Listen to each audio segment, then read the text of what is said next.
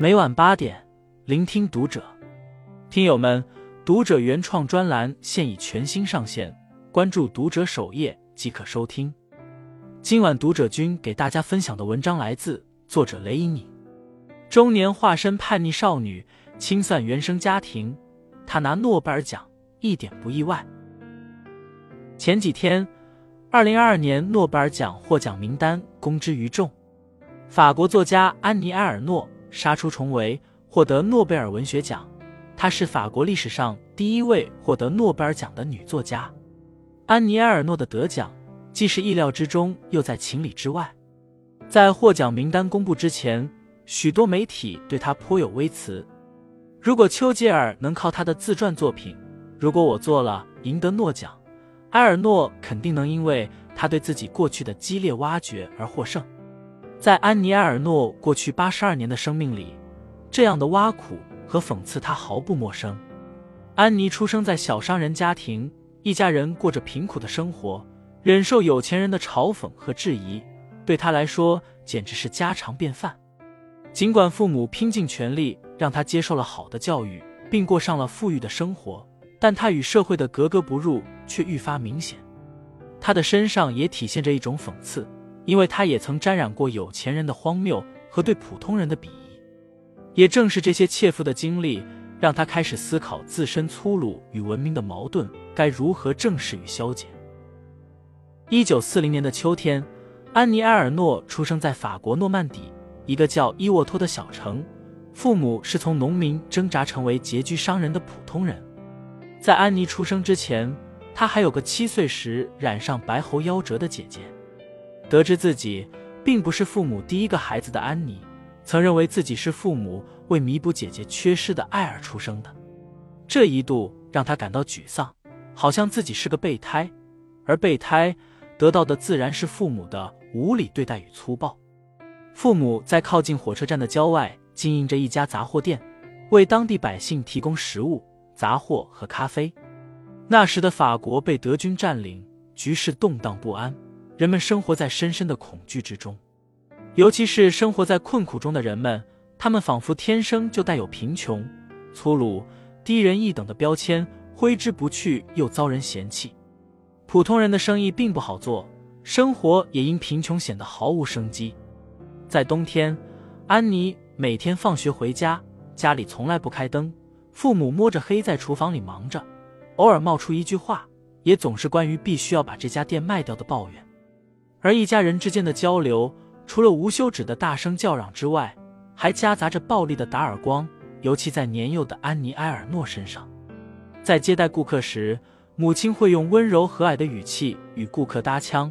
倘若在此期间，她听到了安妮发出乱哄哄的声响，她就会突然冲过去，一言不发，面色严肃的给上她几个耳光，然后再面带微笑的回去接待顾客。一面要兴高采烈使出浑身解数来留住顾客，一面要维持苦不堪言的贫穷生活，不断激化的矛盾把安妮埃尔诺的母亲折磨得精疲力尽，而母亲的两副面孔让安妮埃尔诺在小小年纪就体会到情感割裂所带来的伤害。她学着母亲的样子向顾客声音响亮的问好，不在顾客面前吃东西或是吵架，不议论任何人。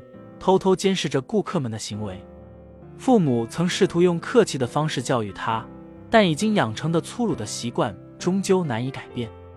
他们不知道有教养的人是怎样教育孩子的。家庭谈话常常以粗暴的脏话和打耳光的威胁画上句点。在矛盾和真实之间游离的父母，没有给童年的安妮带去温暖。他早早感受到了贫穷带来的恐惧，特别是十二岁那年。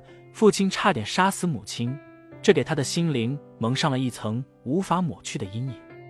那是一个平常的星期天中午，做完弥撒的安妮回到家，发现情绪不好的母亲正在和父亲争吵。争吵并未让他感觉到异样，因为他早就习惯了强势的母亲和沉默的父亲，日复一日为穷困生活展开粗暴的对话，直到父亲受不了母亲没完没了的说教。揪住母亲的衣角，朝咖啡厅旁的地窖走去。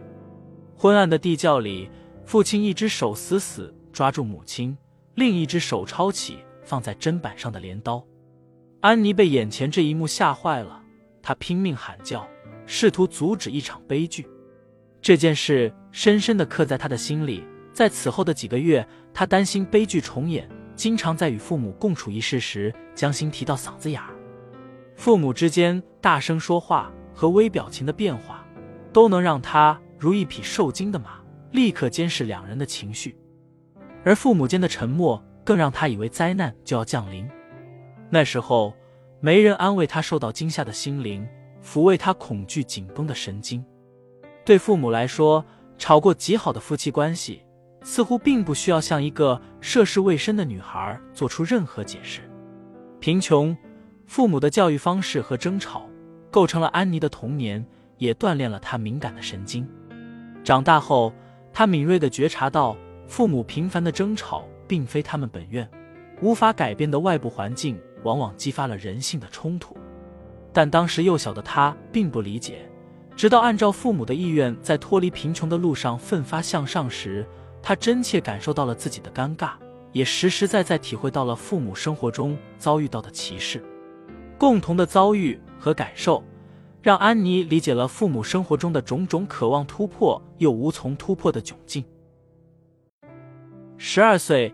是安妮·埃尔诺的童年生活彻底结束的年纪。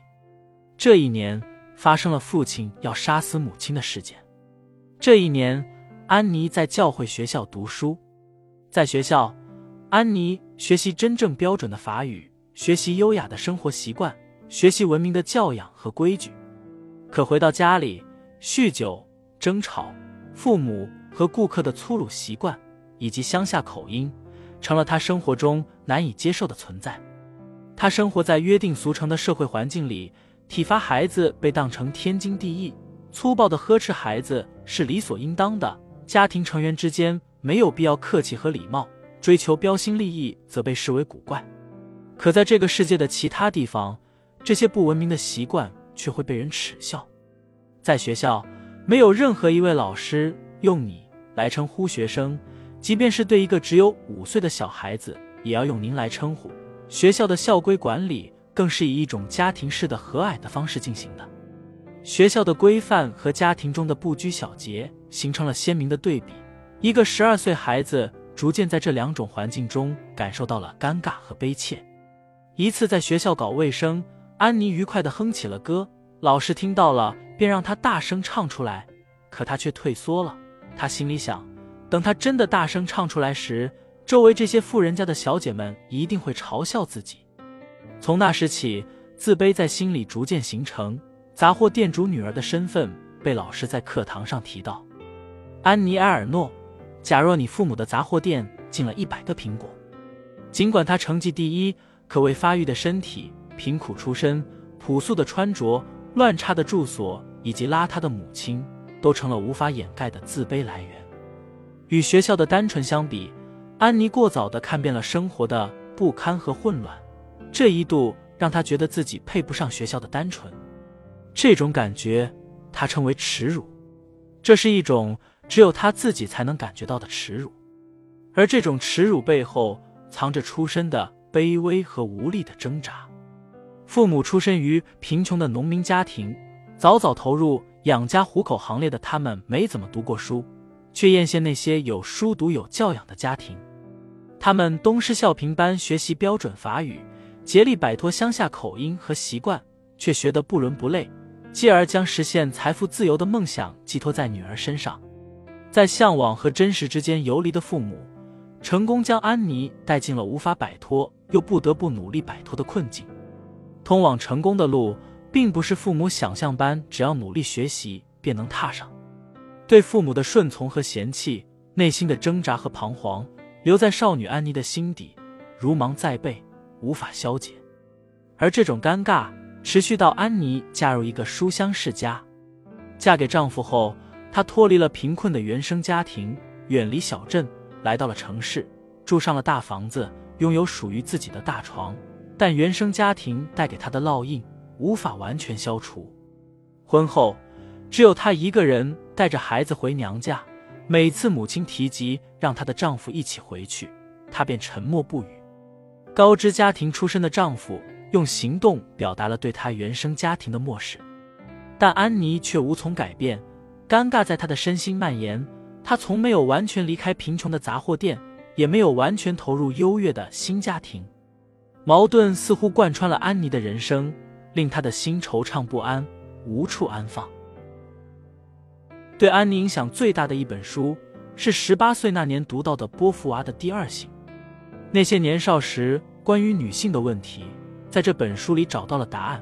也正是从阅读了这本书后，她开始了逐渐叛逆的人生。安妮的叛逆第一次最直接的体现，是在如父亲所愿考上教师后，中途辍学。他进入富丽堂皇的教师培训学校学习，带着父母的希冀。可是不久后，他选择中途退学，转去文学院学习。也正是在那个阶段。他经历了一系列离经叛道的事，包括堕胎。那年他二十三岁，一九六三年的法国堕胎是违法的。他实实在在的感受到无奈与无力，明明是属于自己的身体，自己却没有处置的权利。而母亲的冷漠，更是对未婚而孕的她最大的敌意，因为法律不允许。对于安妮来说，堕胎成了会招来灾难的噩梦，因为没钱。所以，他无法像有钱人那样飞去瑞士的正规医院做手术。没钱的安妮·埃尔诺只能寻找简陋、隐蔽的非正规私人医生。他忍受着内心的恐惧和身体的痛苦，带着对未来的担忧。这段经历被翻拍成电影《正发生》，获得了2021年威尼斯电影节金狮奖。安妮写过的私密之事，还包括一段与一位已婚的外交官持续了九年的婚外情。他用不带任何感情色彩的笔触，客观地写着一桩桩具体的事件。正如安妮所说，用心理学来探究十二岁那年父母间的暴力事件，无外乎是母亲的专制引发了软弱父亲的反抗。直到一九九五年，安妮写下小说《耻辱》，以父亲对母亲的那次暴力事件开头。通过这次创作，他似乎才得以审视那件对自己影响深远的事。和曾在心底留下的恐惧，原来不过是大人之间一场普通的吵架，仅此而已。而那些他曾以为的暴力与父母有关，但也并非他们的错，他们不过是受害者，因为生活并不如他们所愿，他们的一生都在被无形的手推着向前，别无选择。安妮的每一部作品似乎都带有和解的成分，毕竟和解的第一步是直面。直面生命中曾经历过的困境，无论是公开的还是私密的，将其写下的过程，恰恰是用成长后的体验来消解曾经疑惑的过程。这何尝不是一种自我和解？尽管写作这种自我和解的方式一度被安妮称为危险的写作，因为当时社会并不认同如此私密的个人式的写作，尤其不认同女性如此野心勃勃的写作。那些偷偷以写博士论文之名进行的写作，反而救赎了安妮无处安放的身份困境。直至六十岁退休后开始全职写作，安妮的写作之路才开始一发不可收。她在四十岁那年离婚，渐渐远离主流文学社会，独居在巴黎的郊外，关心女性权益，却并不将自己化为女权主义者。即便罹患乳腺癌，她也未曾停下手中的笔。有人爱他的写作方式，认为他客观的叙事解构了各种社会学问题；有人质疑他的写作不过是流水账式的个人生活记录。可他的个人经历逐渐成为映射时代和群体的倒影，在时代的洪流中，个体虽然渺小，却被切实的印刻上了历史的烙印。安妮埃尔诺的诺奖之路走得并不轻松，经历过战争和重建，贫穷和繁荣。历史向前的每一步都深刻的影响了一代又一代的人。正如他自己所说：“生命是巨大的，是无限可观察的，一生还不足以告诉你一个一生。”关注读者，与君共勉。